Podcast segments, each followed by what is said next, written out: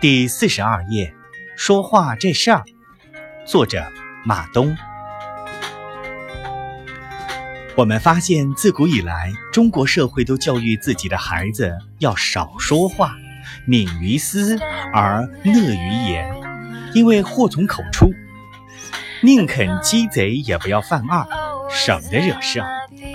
究其原因，可能是农业社会人一生的活动和生活范围都比较封闭。说错话，别人记一辈子，成本太高。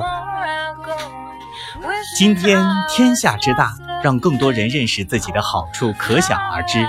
能言善辩、巧舌如簧，也不再是完全的贬义词，取而代之的是沟通能力和说服力这些词，也是醉了。